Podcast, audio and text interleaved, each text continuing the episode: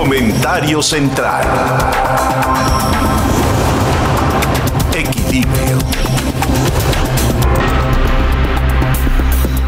No, no recuerdo que en la historia de nuestro país haya habido un presidente que, digamos, en términos contemporáneos, que haya dedicado un, un foro ante la prensa que justamente ataque a la prensa. Y eso fue lo que hizo el presidente el día de ayer. El presidente tomó un ejemplo perfectamente mal hecho, mal estructurado, mal planteado, en el que trata de hacer sentir que el señor Carlos Loret de Mola fue el protagonista de un montaje en el arresto, detención y ataque a un grupo delincuencial. Mismo montaje que sí fue, que el propio Loret de Mola en su oportunidad, cuando tuvo que aclarar este particular, lo que dijo fue, nosotros llegamos como televisora, llamados por la autoridad, hicimos la transmisión y ahora nos damos cuenta de que la transmisión que nosotros hicimos fue producto de un montaje. Montaje que no hizo Loret, que no hizo la televisora y que hizo de alguna suerte el gobierno para difundir el trabajo que se hacía en función de la lucha en contra de la delincuencia. El presidente de México miente como miente siempre en sus mentiras reiteradas. Y en esta ocasión trata de hacer sentir que movimientos periodísticos como el que encabeza Loret de Mola son producto del patrocinio de grupos conservadores que van en contra del desarrollo de México en su cuarta transformación, que son retardatarios, que son conservadores, que son neoliberales y que son fifís y que, y que son los enemigos de su régimen.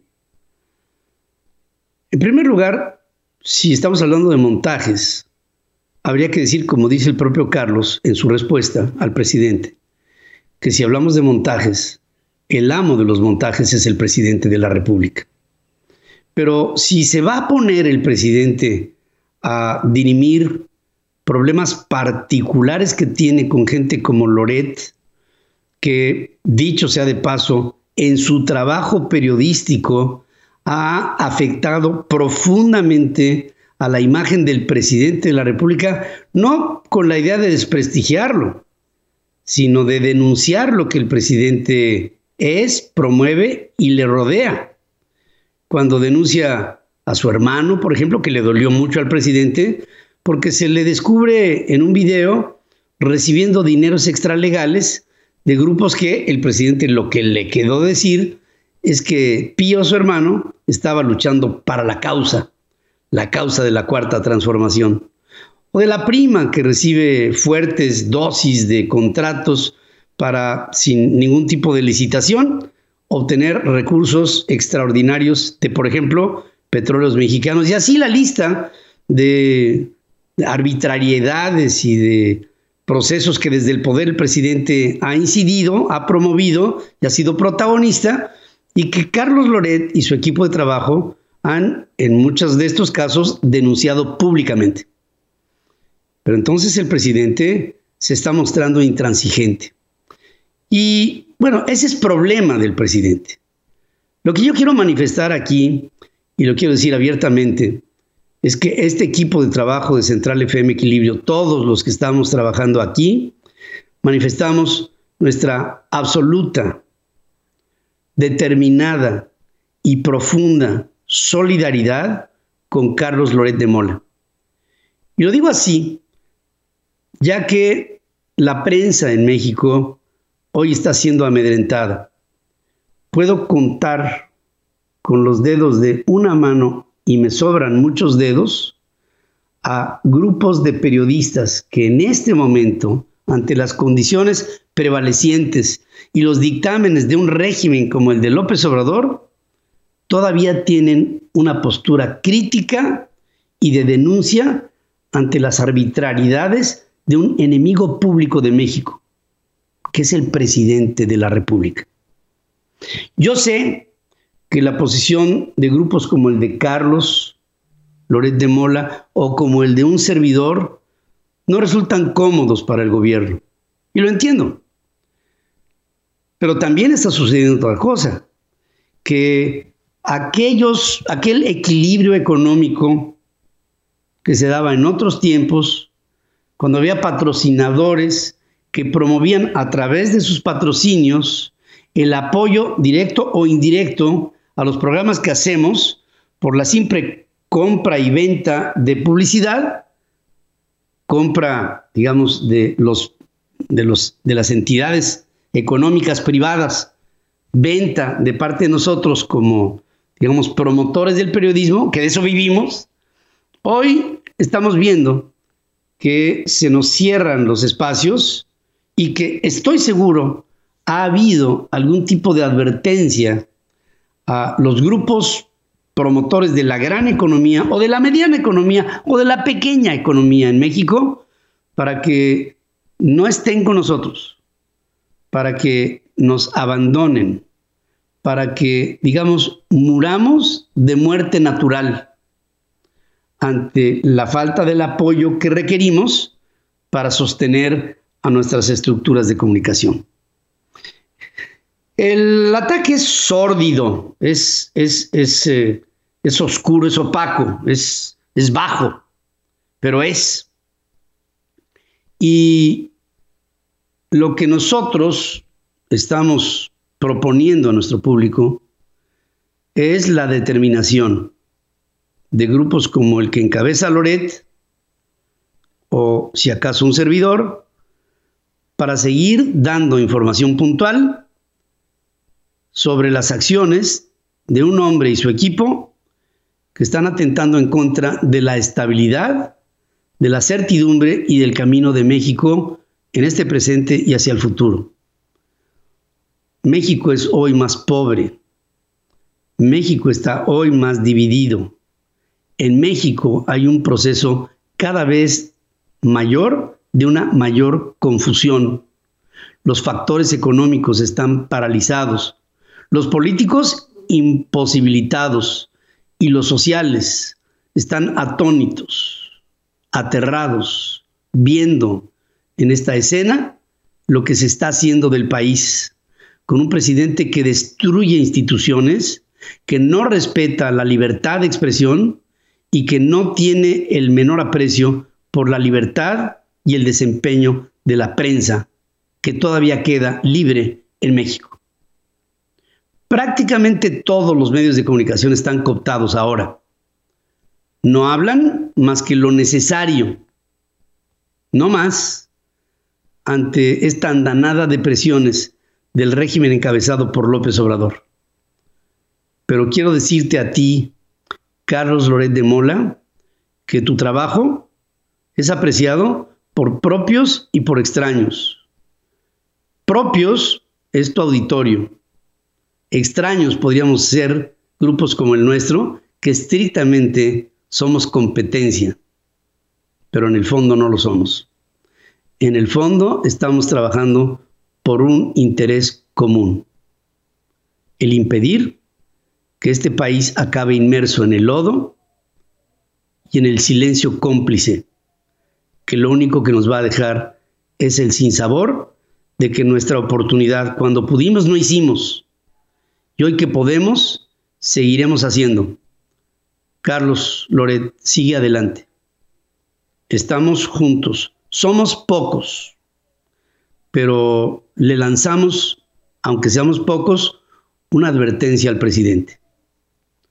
No te metas con nosotros, porque tú te irás pero los medios periodísticos libres han sido, son y serán.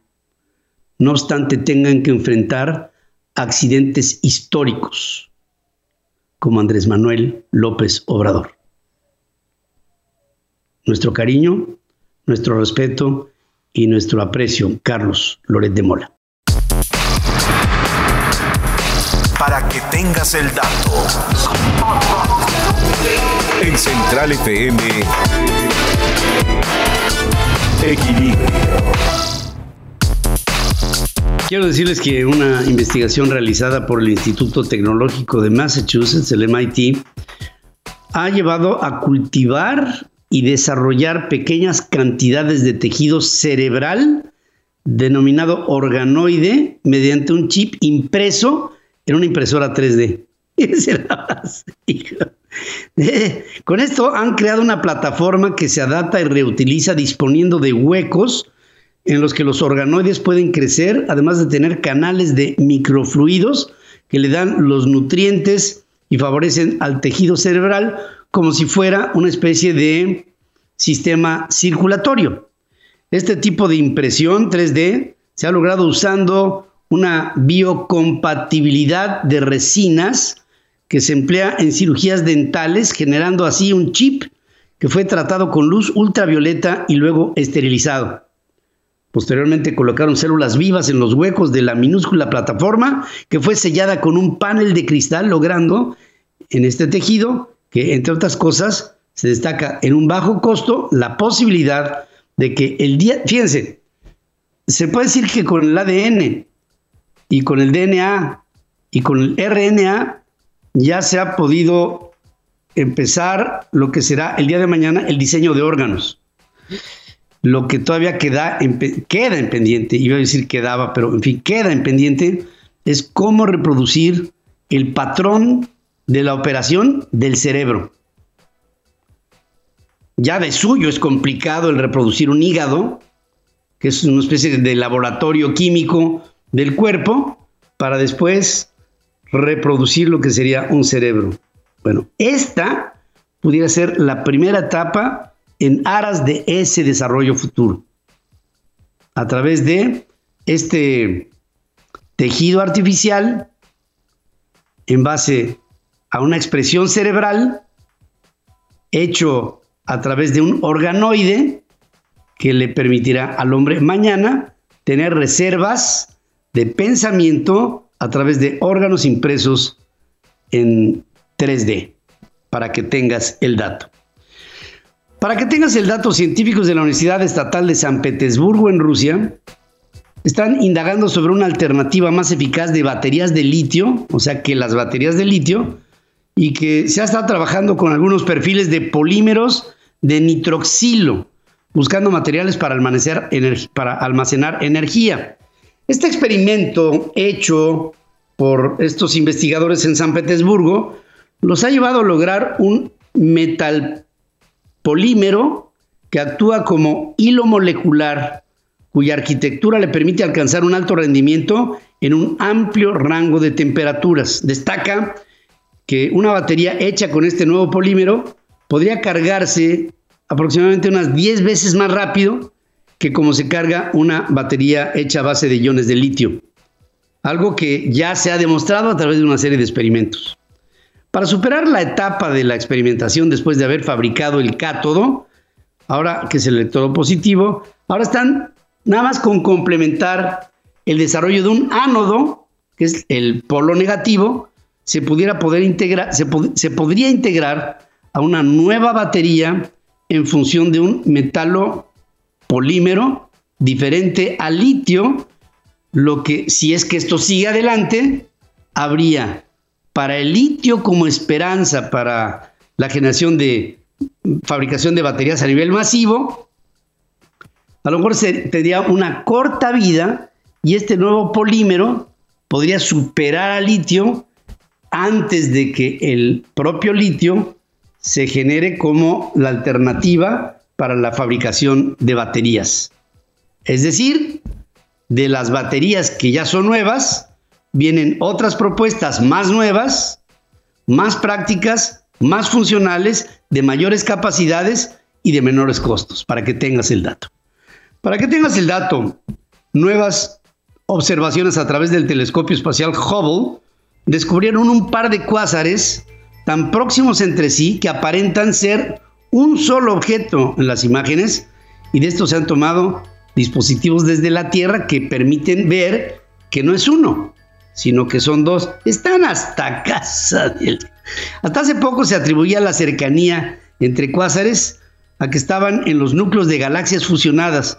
Pero esta nueva observación está a 10 mil millones de años luz de la Tierra, o sea, está a una distancia que se pudiera marcar en términos de tiempo, como a dos terceras partes del tiempo que lleva el universo en existir, de distancia, este, nos lleva a, a que hay aproximadamente cuásares en galaxias en colisión. Los astrólogos estiman que por cada mil cuásares en el universo existe alguno doble y encontrarlos, dicen los, los eh, investigadores, es como hallar una aguja en un pajar.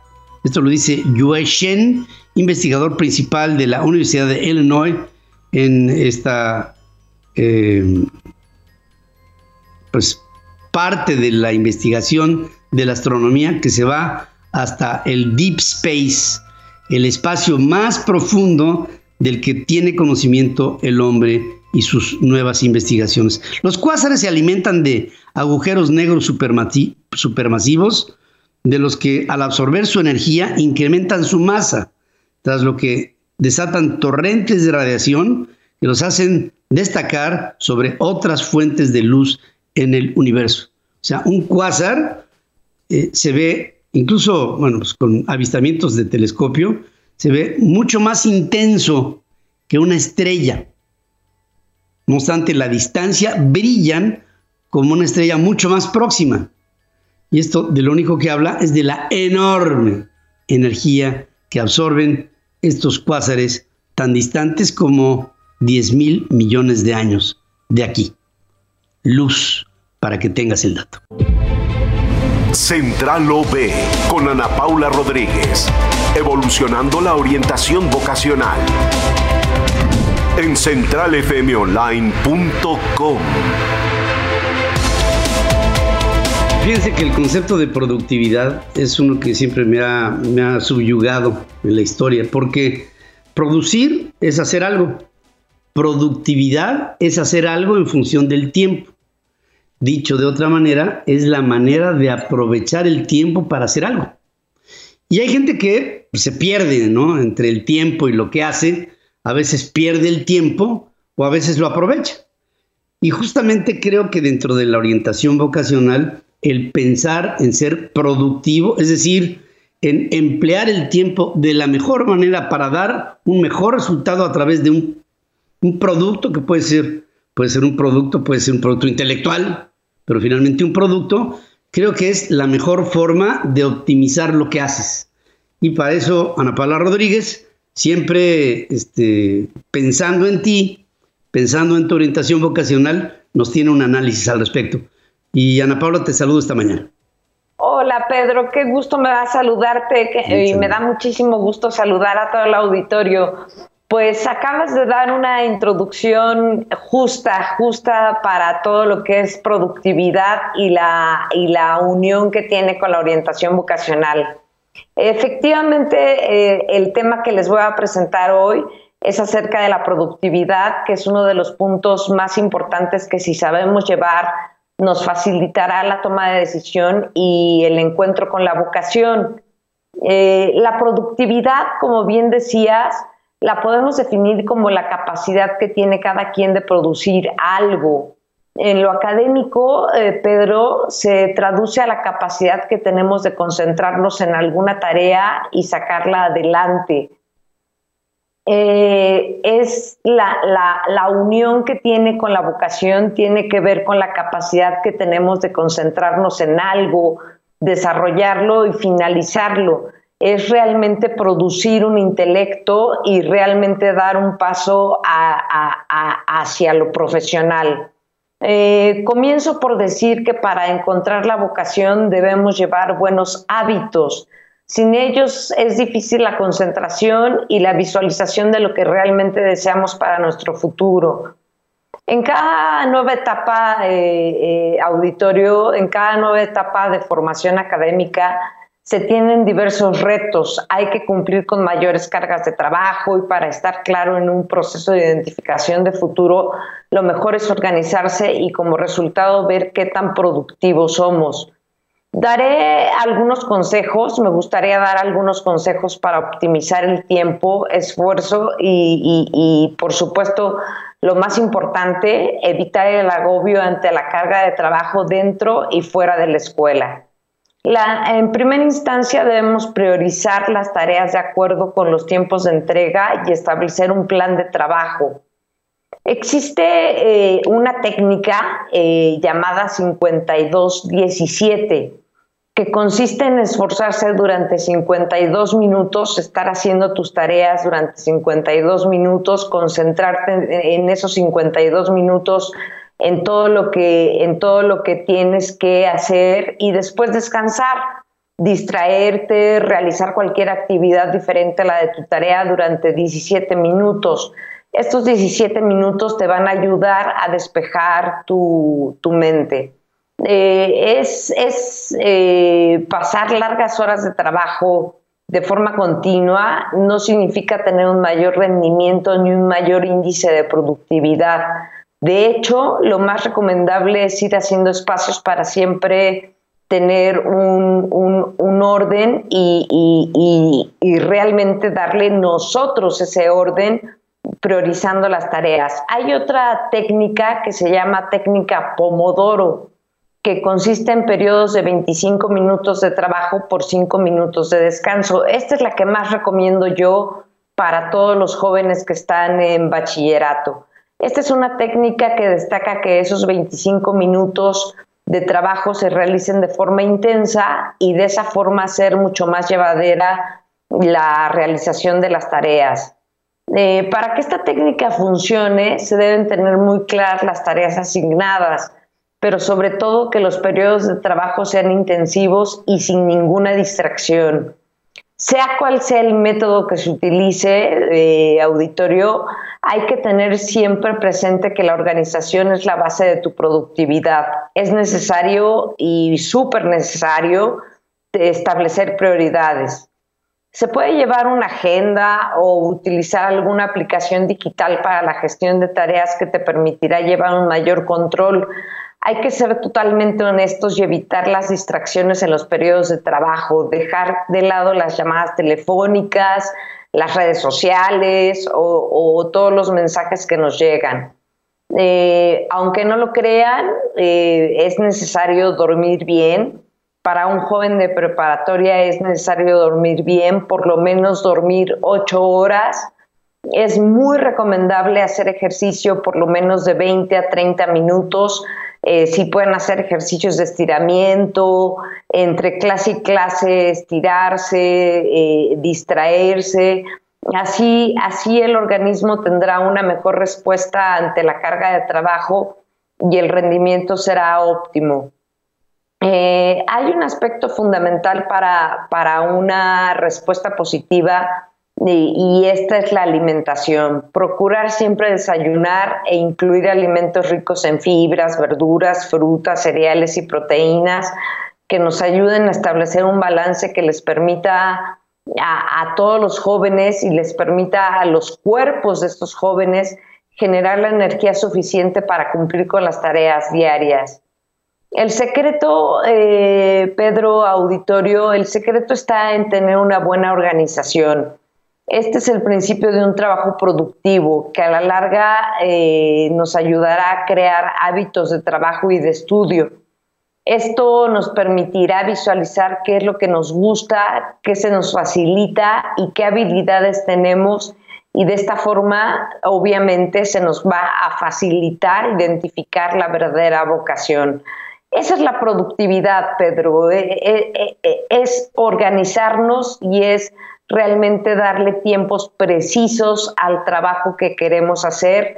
Y obviamente esto lo ligamos con la vocación y al ligarlo con la vocación eh, tenemos toda la parte de orden, tenemos toda la parte de visualización y esta visualización nos va a llevar a un futuro. Esa, esa es la, la, el secreto especial para tener la productividad y obviamente que se ligue con la vocación. Es eh, muy hermoso lo que dices, porque tener la vocación es, en otras palabras, dedicarte a lo que te apasiona. Yo siempre he pensado que cuando te dedicas a eso no trabajas, vives.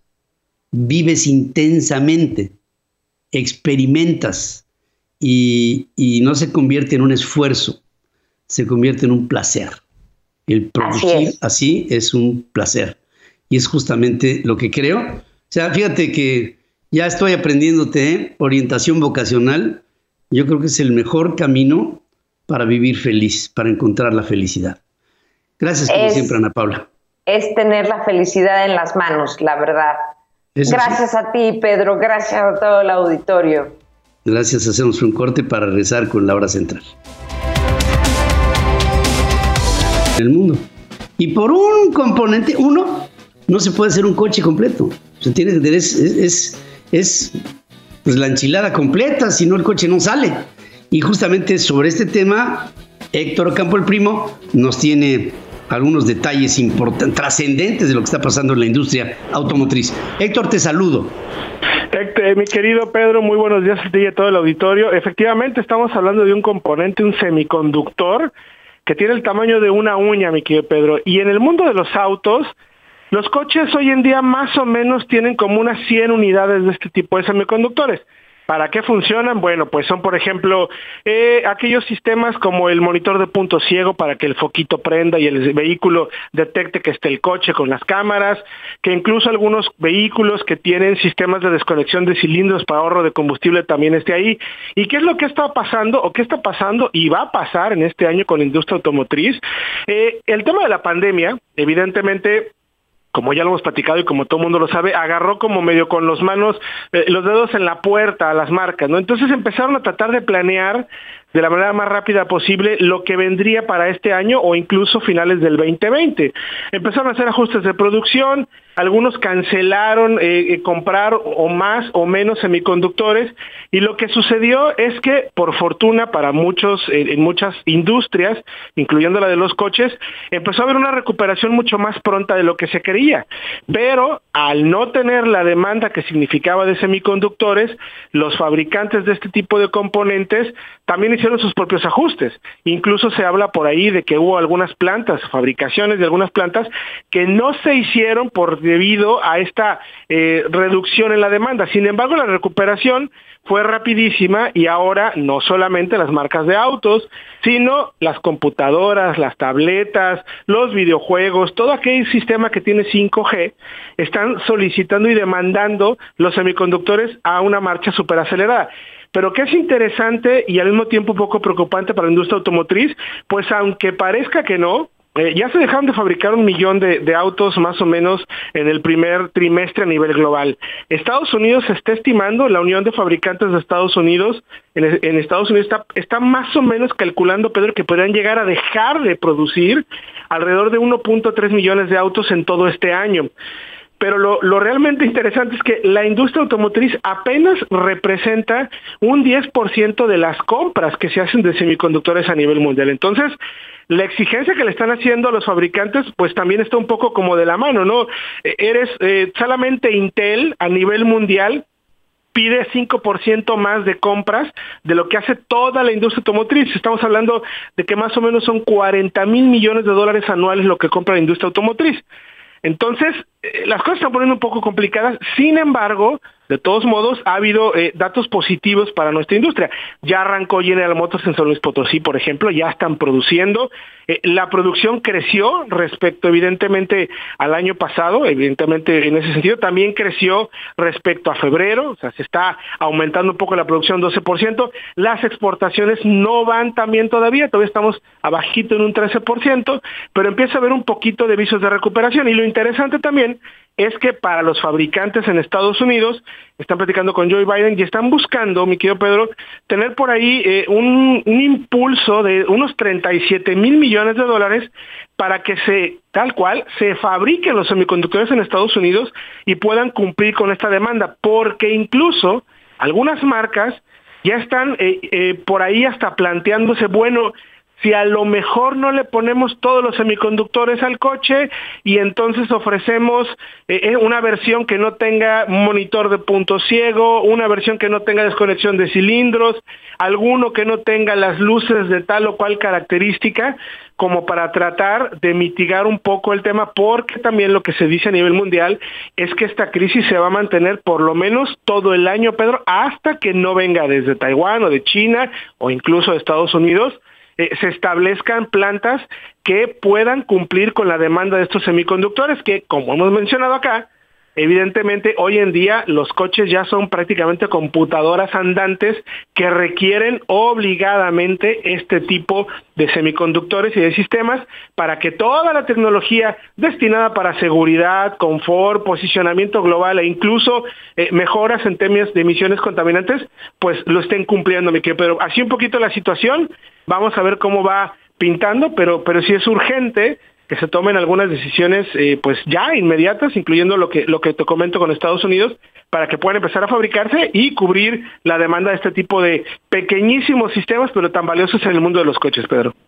Ya lo creo, pues es, fíjate, esto tan pequeño, ¿no? Yo, yo recuerdo cuando faltaba un componente, tú y yo lo platicamos con el presidente de General Motors en México hace hace, no sé, un año, año y medio, no me, no me acuerdo, nos faltaba un microcomponente chiquitito que, se, que, se, que, estaba escaso y que esto había suspendido completa una línea de producción de un modelo de la General Motors. Eh, pues esto llevado a, al macro, pues esto puede tener afectaciones y creo que esto también obliga a las eh, empresas automotrices a buscar un grado de autonomía para no depender forzosamente de a veces lo que le suspende toda una producción que puede traer para las empresas, si no pérdidas, por lo menos dejar de tener grandes utilidades. Sí, Efectivamente, Pedro. Quizás las pérdidas no van a ser comparables a la cantidad de coches que están dejando de vender de cierta manera. Entonces, sí, la autonomía va por ahí. De hecho, como hemos platicado acá, las marcas de autos están preocupadas por empezar a fabricar ellos mismos sus propios paquetes de batería, quizás previendo lo que en unos años pudiera verse con la enorme demanda que va a haber por litio, por paquetes de baterías, en fin, eh, es un ajedrez muy interesante de, de dimensiones realmente gigantescas y vamos a ver cómo se va acomodando la demanda de semiconductores en, pro, pues también, de que nuestro país vaya creciendo en ese sentido, porque muchas marcas crecieron producción, pero otras también cayeron bastante. Pero entonces, vamos a ver cómo se va acomodando en los siguientes trimestres. Muy bien, pues Héctor, eh, este es un tema hoy muy presente en la industria automotriz y tú como siempre lo sacas antes que nadie. Gracias y buenos días. Encantado, mi querido Pedro. Recordarles a todos que esta información la pueden encontrar en soloautos.mx y en Central FM Online, pues para que estén bien enterados de hacia dónde va esta poderosísima industria automotriz en México. Gracias, Héctor.